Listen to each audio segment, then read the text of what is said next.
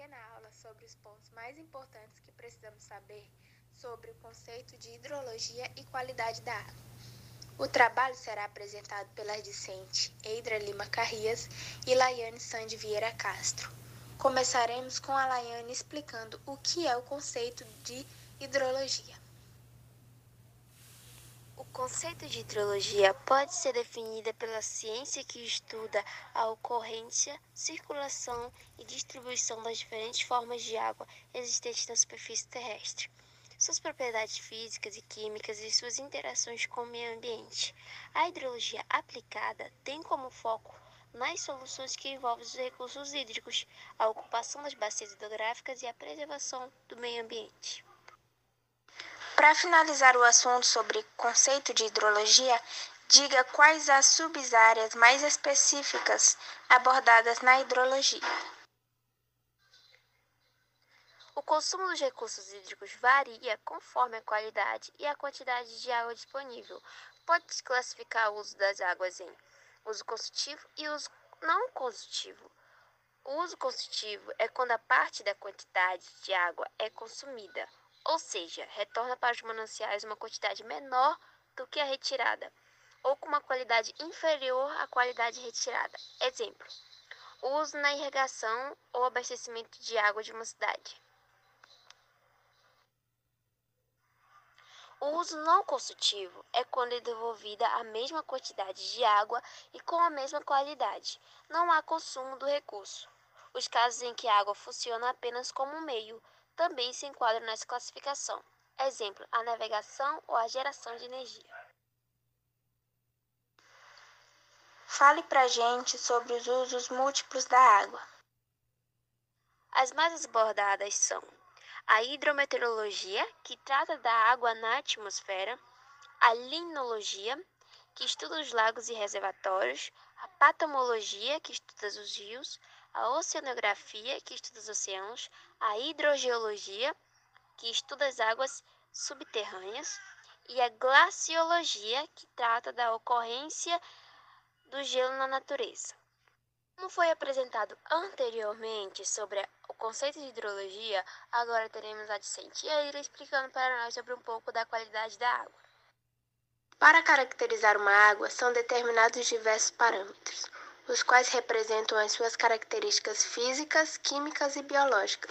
Esses parâmetros são indicadores de qualidade da água e constituem purezas quando alcançam valores superiores aos estabelecidos para determinado uso.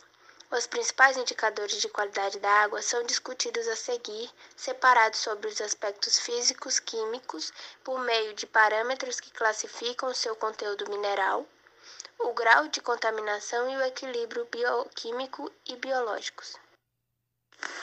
A qualidade da água é um conjunto de características físicas, químicas e biológicas que ela apresenta de acordo com a sua utilização.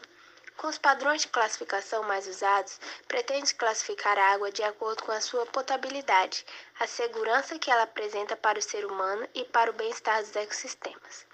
Assim, de acordo com a sua utilização, existe um conjunto de critérios e normas para a qualidade da água que variam com a sua finalidade, seja ela consumo humano, uso industrial ou agrícola, lazer ou manutenção do equilíbrio ambiental. Para falar sobre os parâmetros físicos da água, vou começar falando um pouco sobre a temperatura, que é a medida da intensidade de calor é um parâmetro importante, pois influencia em algumas propriedades da água, com reflexo sobre a vida aquática. A temperatura pode variar no decorrer das fontes naturais, energia solar e fontes antropogênicas. Agora fale para nossos ouvintes sobre os parâmetros físicos da água. Sabor e odor resultam de causas naturais, algas, vegetação em decomposição, bactérias, fungos, compostos orgânicos, tais como gás sulfítrico, sulfatos e cloretos, e também artificiais, esgotos domésticos e industriais. O padrão de potabilidade, água completamente inodoro. A cor resulta da existência na água de substâncias em solução. Pode ser causada pelo ferro ou manganês, pela composição da matéria orgânica da água, principalmente vegetais, pela água ou pela introdução de esgotos industriais e domésticos. Padrão de potabilidade, intensidade de cor inferior a 5 unidades. Turbidez presença de matéria em suspensão na água, como argilas, substâncias orgânicas divididas, organismos microscópicos e outras partículas. O padrão de potabilidade é turbidez inferior a uma unidade. Sólidos em suspensão, sólidos sedimentares, sólidos não sedimentares e sólidos dissolvidos. Condutividade elétrica é a capacidade que a água possui de conduzir corrente elétrica. Este parâmetro está relacionado com a presença de íons dissolvidos na água, que são partículas carregadas eletricamente. Quanto maior for a quantidade de íons dissolvido, maior será a condutividade elétrica na água. Para podermos finalizar o nosso assunto sobre a qualidade da água, termine explicando para a gente sobre a próxima etapa, que é sobre os parâmetros químicos da água. Parâmetros químicos da água são os coliformes, que são indicadores de presença de microrganismos patogênicos na água.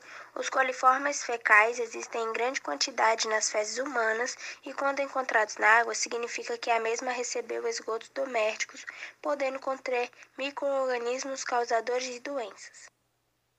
As algas desempenham um grande papel no ambiente aquático sendo responsáveis pela produção de grande pane do oxigênio dissolvido do meio, em grandes quantidades como resultado do excesso de nutrientes, trazem alguns inconvenientes sabor e odor, tossidez, turbidez e cor, formação de massas de matéria orgânica, que, as, que ao serem decompostas provocam a redução do oxigênio dissolvido, corrosão, interferência nos processos de tratamento da água, aspecto estético e desagradável. E chegamos ao final dos nossos assuntos apresentados. Espero que possam ter entendido e até mais!